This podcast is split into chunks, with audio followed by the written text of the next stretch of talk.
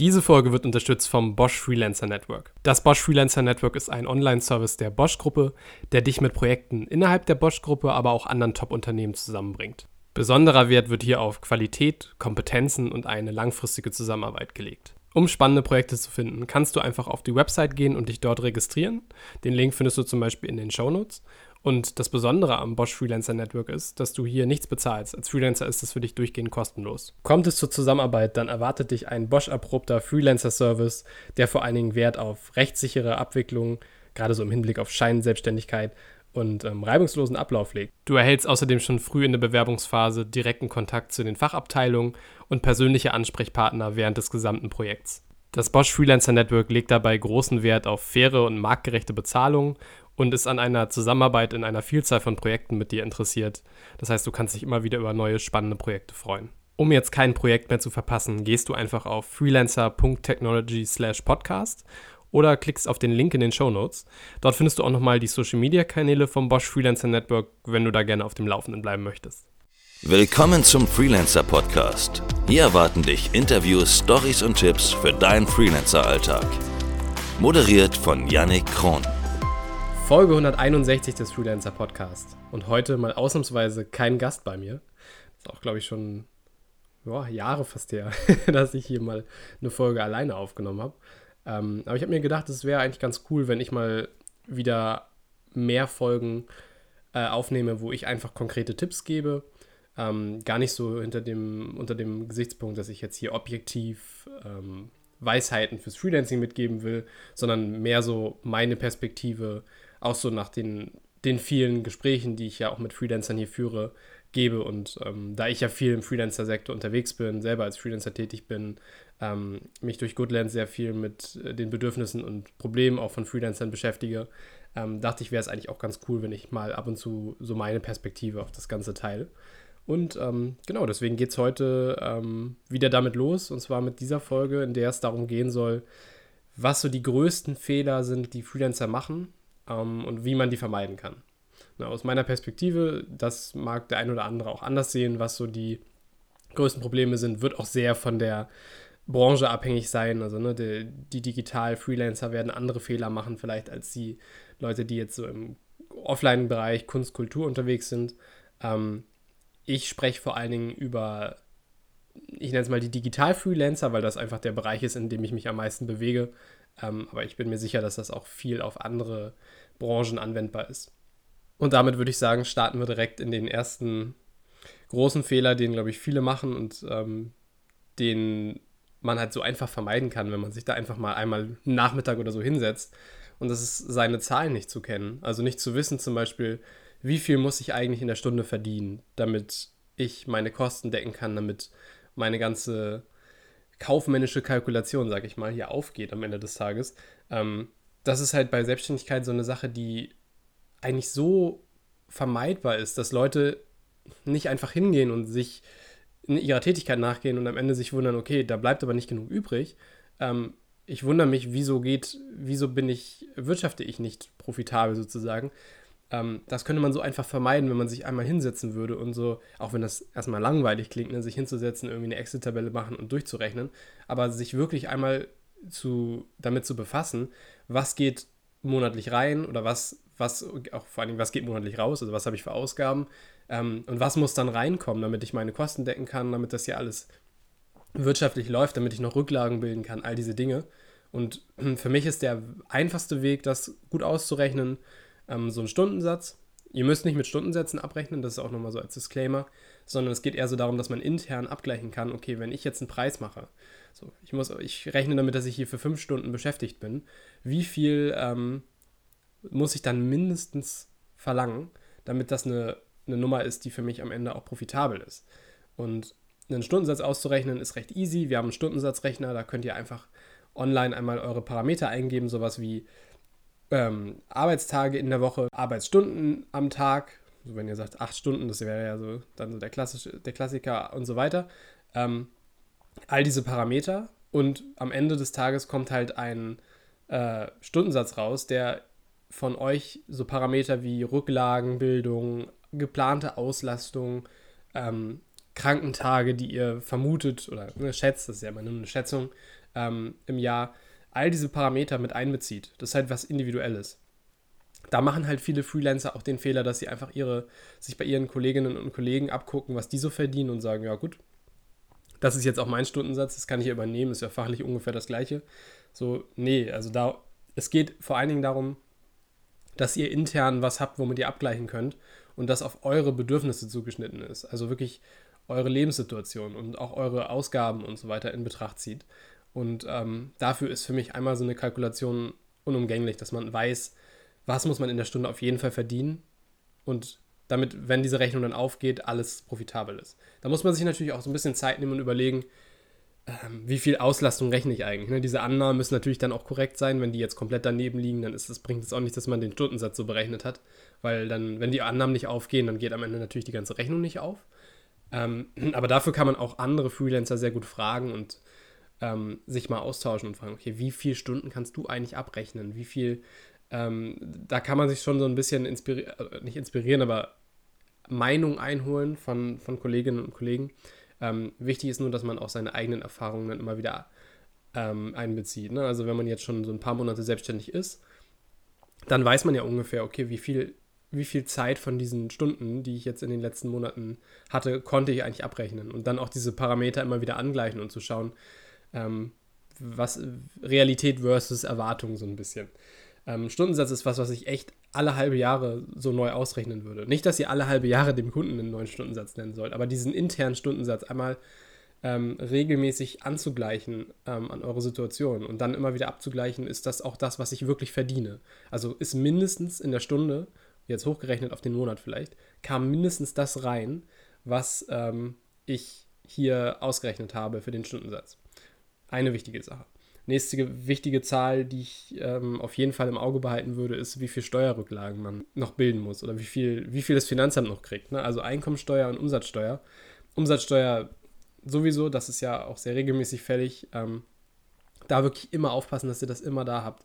Ähm, das ist eine Sache, wenn das nicht da ist, ist einfach super unangenehm, macht euch echt Stress und nicht anfangen, da irgendwie die, sozusagen sich euch einen Kredit vom Finanzamt zu holen, wenn, wenn man so will. Das ist ja so ein bisschen, ähm, man treibt die Steuer quasi ein fürs Finanzamt, ist ja sowieso nicht, das, die Umsatzsteuer ist ja sowieso nichts, was einem gehört. Wenn man jetzt eine Rechnung schreibt und diese 19% sind da drauf, das ist was, was man nur verwaltet. Und da nicht anfangen, dieses Geld irgendwie auszugeben und zu sagen, ja, nächsten Monat schreibe ich eh eine Rechnung und dann kann ich das davon bezahlen so und dann wird die Rechnung nicht bezahlt rechtzeitig und dann habt ihr den Salat so. Ähm, auf jeden Fall immer gucken, dass genug Steuerrücklagen auf dem Konto sind. Und ähm, diese Zahl zu kennen, halte ich für essentiell. Und ich glaube, dass, wenn wir uns ehrlich fragen, kennen es ganz schön viele von uns gar nicht, äh, könnten es jetzt nicht aus dem Stegreif sagen. Die haben vielleicht sowieso genug Rücklagen, aber ähm, ich finde es schon ganz gut äh, und ganz sinnvoll, wenn man entweder ein Extrakonto hat oder irgendwie eine Möglichkeit nachzuvollziehen, wie viel von dem, was ich jetzt auf dem Konto habe, gehört auf jeden Fall nicht mir. Also was geht davon noch an Einkommensteuer und Umsatzsteuer ab? Genau, das ist so, so zwei der Zahlen, die ich mal nennen wollte. Je nachdem, in was für einer Situation ihr seid, gibt es natürlich auch andere Sachen. Ne? Wenn ihr jetzt irgendwie noch Mietkosten habt und ein Büro und so weiter, das sind alles so Sachen, die man nochmal einbeziehen kann, wo man nochmal gucken kann, okay, ähm, läuft das hier alles wirtschaftlich? Sind die Kosten für das Büro im Verhältnis zu dem, was es mir mehr einbringt und so weiter? Ähm, deswegen das grundsätzliche Plädoyer und ich glaube, ein grundsätzlicher Fehler, den viele machen, seine Zahlen nicht zu kennen, also wirklich zu gucken, wie viel, äh, wo, wo liegen diese Kennzahlen und sich wie so ein Startup, was ja auch mit so KPIs, gibt es ja im Marketing zum Beispiel, ähm, wie so ein Startup hinzusetzen und immer zu kontrollieren, wie sind die Zahlen hier eigentlich? Wie, wie war der Monat im Vergleich zum letzten äh, Quartal vielleicht oder sowas. Ähm, einfach abzugleichen und sich mit den Zahlen zu beschäftigen, auch wenn das unter äh, Umständen total langweilig ist. Ähm, aber das ist so eine Komponente, um die wir als Freelancer nicht drum kommen, dass wir uns eben selber mit unseren Zahlen befassen müssen. Nächster großer Fehler, den Freelancer, in den viele Freelancer, glaube ich, einfach so reinrutschen, weil das dann so passiert, ist ähm, nur wenige oder nur einen großen Kunden betreuen. Also wenn man anfängt und dann plötzlich ähm, kommt ein Kunde um die Ecke und sagt so, hey, ich buche dich durch. Du bist genau das, was ich hier für mein, ähm, für mein Startup, für meine Firma suche. Ähm, wie sieht's aus? Da gibt es natürlich neben der Scheinselbstständigkeit noch, ne, also die Scheinselbstständigkeit ist ein Faktor, das ist so eine eine ganz andere Geschichte. Darauf wollte ich jetzt gar nicht so sehr hinaus, aber nur, dass ihr im Hinterkopf behaltet, dass es da vielleicht auch Probleme geben könnte, wenn ihr nur für einen Kunden tätig seid oder mit Sicherheit geben wird, langfristig. Ähm, sollte man sich einfach nicht nur auf einen Kunden verlassen. Auch wenn das so schön klingt, so, ah, schön, der bucht mich komplett durch, ich muss mich nicht noch um andere Kunden kümmern. Aber was passiert, wenn der Kunde euch jetzt abspringt? Dann habt ihr plötzlich gar nichts mehr und dann habt ihr euch vielleicht auch nebenbei darum gekümmert, dass ihr auch andere Kunden betreut. Und für euer Portfolio ist das dann eine Referenz auch. Ähm, und plötzlich steht ihr ohne, ohne Kunden da und euch auch diese Macht, die ihr dieser einen Institution, dieser, diesem einen Kunden gebt, wenn ihr sagt, das ist euer einziger Kunde, ähm, die ist enorm. Ne? Also wenn der plötzlich mit euren Preisen nicht mehr d'accord geht und irgendwie sagt, ja, sorry, wir müssen jetzt mal, wir müssen jetzt mal was am Preis machen, das, das, das zahle ich nicht mehr oder sowas und ihr habt keine anderen Kunden, dann steht ihr halt auch da und habt auch nicht so die stärkste Verhandlungsposition, ähm, weil euch ja theoretisch dieser Kunde euer komplettes Einkommen für die nächsten Monate wegnehmen kann, wenn er sagt, okay, die Buchung endet jetzt hier ähm, und ihr müsstet plötzlich wieder loslaufen. Deswegen auf jeden Fall ähm, schauen, dass man das auf mehrere Kunden aufteilt. Ich würde nicht unter drei Kunden, mit denen man irgendwie aktiv zusammenarbeitet, gehen, weil sonst, sonst gibt man dem Ganzen zu viel, ähm, zu viel Gewicht auf einen dieser Kunden. Wirklich, dass man guckt, dass das Einkommen divers verteilt ist. Also es bringt natürlich auch nichts, wenn ihr am Ende fünf Kunden habt und äh, einer von diesen fünf Kunden macht aber 80 Prozent des Umsatzes aus. So, das ist natürlich dann auch eine ähnliche Situation. Es kommt schon darauf an, dass man den Umsatz gut verteilt auf mehrere Kunden und sich da nicht so in so Abhängigkeitsverhältnisse begibt. Ähm, das heißt, wenn man jetzt in so einer Situation ist, würde ich auf jeden Fall anfangen, ähm, mich nebenbei um mehrere Buchungen zu kümmern und das diverser zu gestalten oder irgendein Modell. Ne? Es gibt ja auch vielleicht Möglichkeiten, wie man trotz weniger Buchungen das umgehen kann. Aber dass man auf jeden Fall ein Modell hat, wo man sich nicht, äh, so vielleicht so Verträge, wo man sich wirklich auf ein Jahr ähm, schon, schon einigt und sowas. Das ist dann was anderes. Da kann man dann besser planen. Aber so Sachen, wo es vielleicht wirklich von Monat zu Monat geht und der Kunde jederzeit sagen kann, ist jetzt, ähm, das ist schwierig. Deswegen sich da auf jeden Fall vor Augen halten, dass man einem Kunden nicht zu viel ähm, Gewichtung im eigenen Einkommen einräumt weil man eben in Abhängigkeiten gerät, weil man sich eben in der Verhandlungsposition schwächt.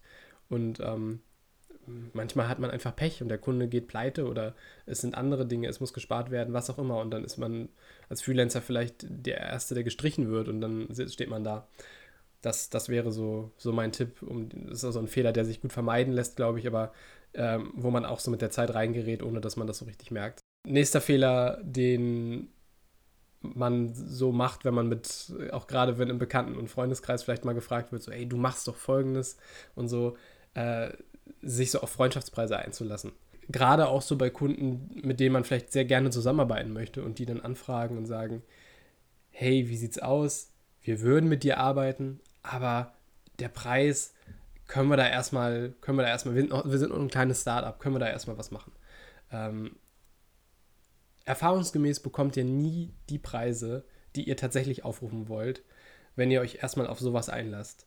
Also ich habe noch nicht so viele Fälle gesehen, wo es im Nachhinein dann tatsächlich zur erfolgreichen Zusammenarbeit kam, wo man erstmal gesagt hat, so ja, die ersten Sachen machen wir jetzt zu einem vergünstigten Preis und dann irgendwann gehen wir dann auf den, den Preis, den du wirklich haben wolltest. Es ist ja auch eine Sache der Wertschätzung. Wenn Leute, ähm, wenn Firmen nicht den von euch berechneten Preis bezahlen wollen, bei dem ihr euch ja auch was bei gedacht habt. Also es ist ja auch so, ich habe eben schon über Stundensatz und äh, interne Kalkulation gesprochen, da ist ja was hinter. Und wenn man dann anfängt, diesen Preis zu drücken, ähm, ist es schwierig. Ich finde es nicht verkehrt, sich so Puffer in Preise einzubauen und sich auch einen gewissen Verhandlungsspielraum zu geben. Aber es gibt ja so Fälle, wo dann wirklich von einer deutlichen Preissenkung die Rede ist und wo man dann sagt, erstmal machen wir das so und später, wenn sich die, wenn sich die Zusammenarbeit dann bewährt hat, dann, dann bezahlen wir den Vollpreis oder so. Und dann denke ich mir immer, ja, okay, aber ich leiste ja jetzt volles, ich leiste ja jetzt, du kriegst ja von mir die volle Dienstleistung und nicht nur eine, eine geminderte Dienstleistung. Das ist ja für mich einfach ein schlechter Deal, wenn du sagst, du zahlst mir jetzt nicht den Vollpreis, obwohl ich ja auch, ich muss ja sogar noch richtig abliefern, weil es ist ja noch so diese Phase, in der man sich vielleicht bei einem Kunden noch behauptet und so. Ähm, da wirklich überhaupt nicht sich auf sowas einlassen, wäre, wäre mein Tipp. Ich weiß, dass es da sehr unterschiedliche Ansichten zu gibt und es, es gibt auch viele Anekdoten, wo dann gesagt wird, oh, für mich hat das super funktioniert und ich arbeite jetzt super lange mit diesem Kunden zusammen. Aber was, wenn ich mir jetzt überlege, bei mir und auch bei den Leuten, mit denen ich gesprochen habe und von denen ich gehört habe, die sowas gemacht haben, ähm, es ist am Ende des Tages häufiger so, dass, oder selten so, dass, dass das nicht, dass man diese Preise am Ende dann aufgerufen bekommt, die man ursprünglich aufrufen wollte. Nächster Fehler, den Freelancer machen, ist, Preise nicht zu erhöhen. Also wir sind ja gerade in, ich nenne es mal vorsichtig, sehr spannenden Zeiten, was Preise und ähm, Preissteigerungen angeht. Ähm, aber das war auch vorher schon Thema, wenn ihr euch mal ältere Folgen anhört. Ähm, da ging es zum Beispiel darum, Argumente dafür, seine Preise zu erhöhen. Und da war Inflation auch schon Thema, auch wenn es nicht äh, so ein großer Faktor war. Ähm, aber seine Preise zu erhöhen, ist auch in, in, Zeiten, wo die Inflation nicht so stark ist, notwendig. Ne? Also ihr als Freelancer seid ja keine Moment auf, ihr seid ja kein sich nicht verändernder ähm, Dienstleister sein. Ihr seid ja stetig in der Weiterbildung, ihr seid ja, lernt ja stetig dazu, ihr verbessert euch und das muss auch irgendwo in euren Preisen wiedergespiegelt werden. Und wenn Freelancer sich dann aus vielleicht falscher Scham oder dass man sagt, ich möchte nicht, ich habe Angst davor, äh, auf dieses Gespräch, auf die Konfrontation mit dem Kunden, dass ich jetzt meinen, meinen Preis erhöhe ähm, und das nie machen, ähm, dann wird man irgendwann merken, dass das sich immer weniger rechnet für einen. Äh, weil eben, wie gesagt, so Sachen wie Weiterbildung und so, das muss ja auch alles sich ir irgendwo widerspiegeln. Und dieses äh, lebenslange Lernen ähm, als Freelancer, da komme ich gleich nochmal drauf. Aber wenn, wenn sich das im Preis nicht widerspiegelt, wo dann? Da hilft, glaube ich, auch sehr, sich mit anderen Kollegen im Freelancer-Sektor zu unterhalten. Also mit Leuten, die selber Freelancer sind, die das auch bei ihren Kunden schon, diese Erfahrung schon gemacht haben, Preise zu erhöhen und sich da einfach so ein bisschen moralische Unterstützung abzuholen. Ähm, sonst, wenn ihr die nicht habt, äh, lasst es euch von mir sagen. Das kann man auf jeden Fall machen. Es gibt so ein schön, schönes Beispiel, wenn ihr jetzt äh, eure Preise verdoppelt und euch 50% der Kunden abspringen, dann habt ihr am Ende das gleiche gemacht. Das ist natürlich ein sehr plakatives Beispiel. Ne? Das nimmt, setzt voraus, dass dann auch das Einkommen, dass, dass, äh, dass euch genau 50% des Einkommens quasi flöten gehen. Aber äh, ihr, ihr, wisst, was ich meine. Und das ist, glaube ich, eine, eine Sache, die verdeutlichen soll, dass Preiserhöhungen unter Umständen nicht bei allen Kunden gut ankommen. Das, das ist so. Ähm, aber dass natürlich die Preiserhöhung auch dafür sorgt, dass ihr am Ende des Tages einen entsprechenden Mehrumsatz habt. Und den darf man halt eben auch nicht außer Acht lassen. Und in meinen Augen führt da sowieso kein Weg vorbei. Das muss, dass man Preise erhöht, das ist ganz normal. Das muss irgendwann passieren. Und ähm, lieber dann einmal geballt und auch da kann man gute Deals mit seinen Kunden machen. Ne? Man kann sagen, hey, für dich als Bestandskunden gilt noch ein halbes Jahr der alte Preis oder ein Vierteljahr, was auch immer. Und für die Neukunden dann jetzt schon der neue.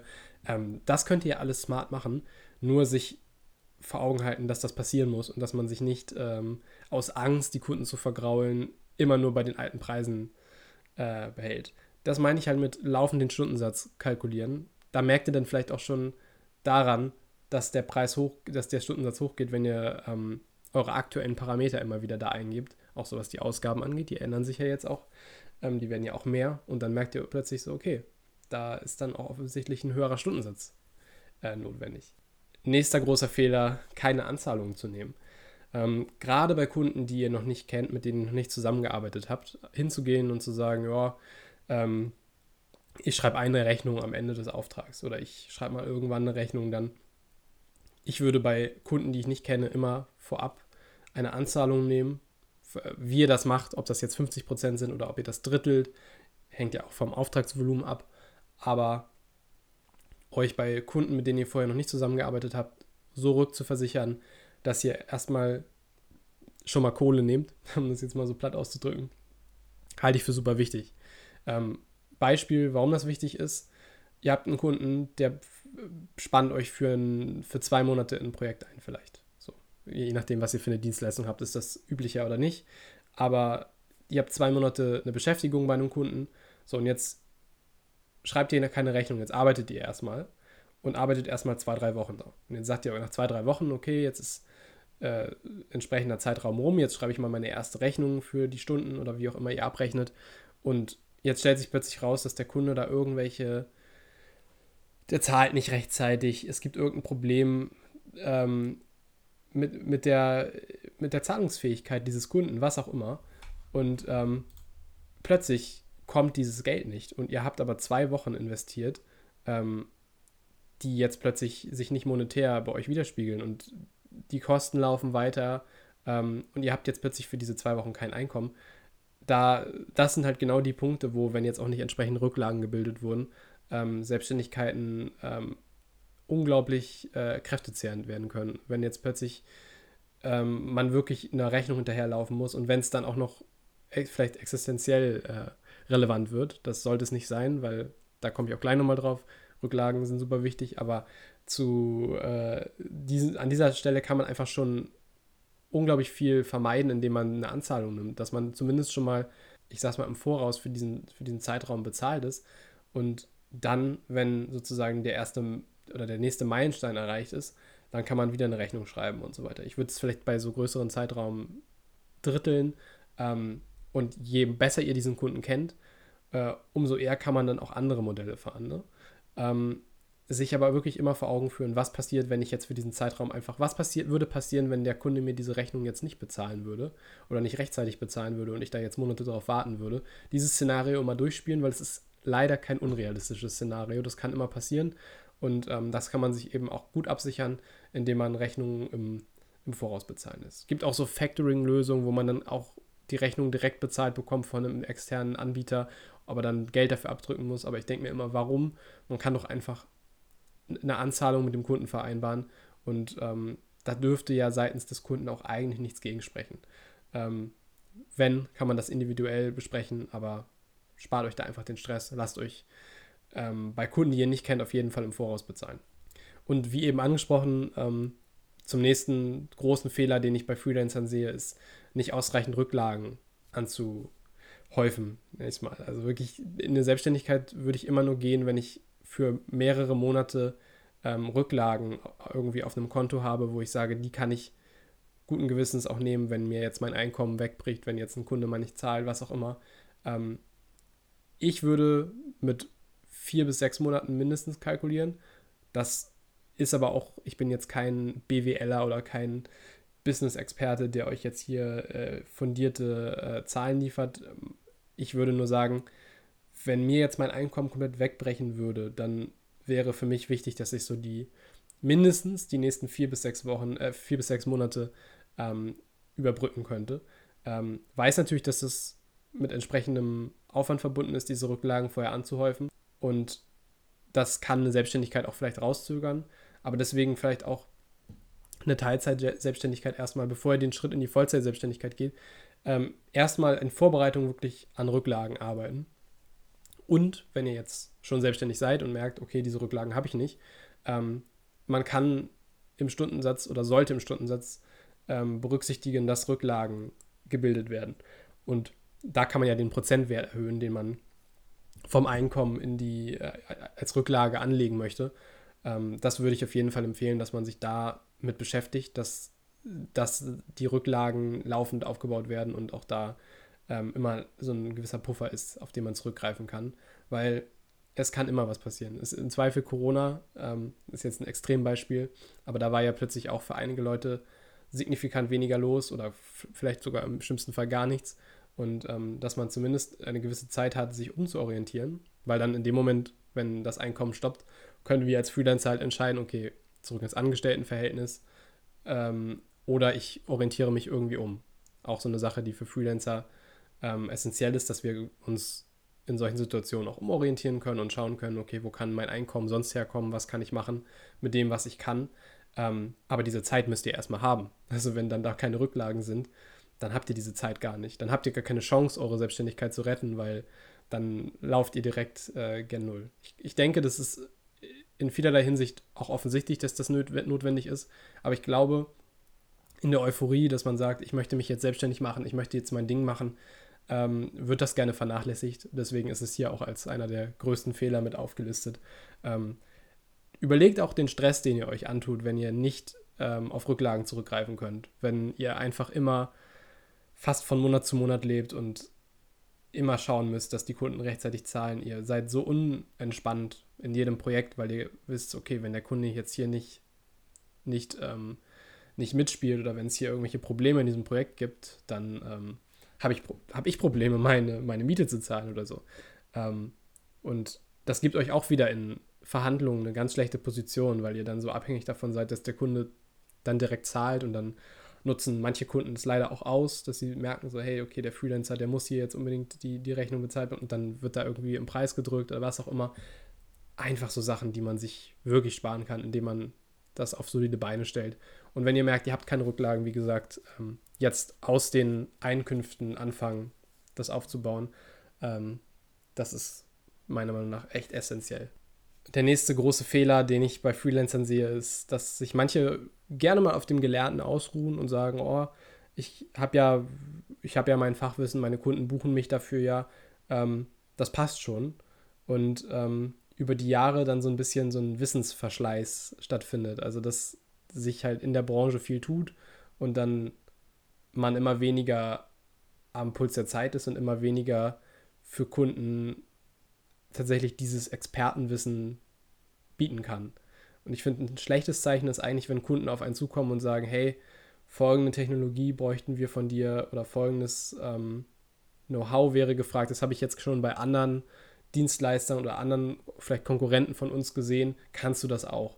Im besten Fall, wenn man so als Freelancer so eine laufende Betreuung für ein Projekt hat, wäre es so, dass man selber auf den Kunden zukommt und sagt, hey, hier hat sich was getan, das sind so die neuen Standards, ist das was für dich oder ähm, wie, wie siehst du das? Das ist jetzt sehr abstrakt gesprochen, weil natürlich ich jetzt nicht an einem konkreten Beispiel äh, erklären will, sondern eher so für alle allgemein sprechen möchte. Aber ich denke, in jeder Branche gibt es diese Dinge, ähm, die sich verändern und ähm, Technologien oder Programme oder was auch immer. Ähm, da sich wirklich nicht auf dem gestern Gelernten auszuruhen und immer wieder sich weiterzubilden, das sind wir als Freelancer da sind wir als Freelancer sehr gefordert und das würde ich sagen fast noch mehr als unsere angestellten Kollegen, ähm, dass wir immer wieder schauen, wo können wir uns weiterbilden, wo können wir ähm, unser Wissen auffrischen und äh, das gehört zum Freelancing dazu. Auch das muss einkalkuliert sein. Ne? Das ist auch so, ähm, dass man Weiterbildung zum festen Bestandteil auch seiner, seiner Tätigkeit macht. Ähm, und das ist natürlich auch, was Kunden am Ende irgendwo bezahlen müssen, aber das kann halt über einen Stundensatz oder sowas ähm, verrechnet werden, dass man dann sozusagen sich darüber die, die Weiterbildung ähm, mit einbezieht. Das waren erstmal so für mich die essentiellsten Fehler, die man als Freelancer am Anfang gerade macht. Ähm, hätte aber auf jeden Fall noch Stoff für ein paar zwei. Schreibt mir sehr gerne auch eure Fehler, die ihr so gemacht habt am Anfang der Selbstständigkeit oder vielleicht auch jetzt gerade erst kürzlich ähm, an mail at freelancer-podcast.de oder bei Instagram bei at freelancerpodcast. Und ähm, vielen Dank fürs Zuhören und bis zur nächsten Folge. Ciao.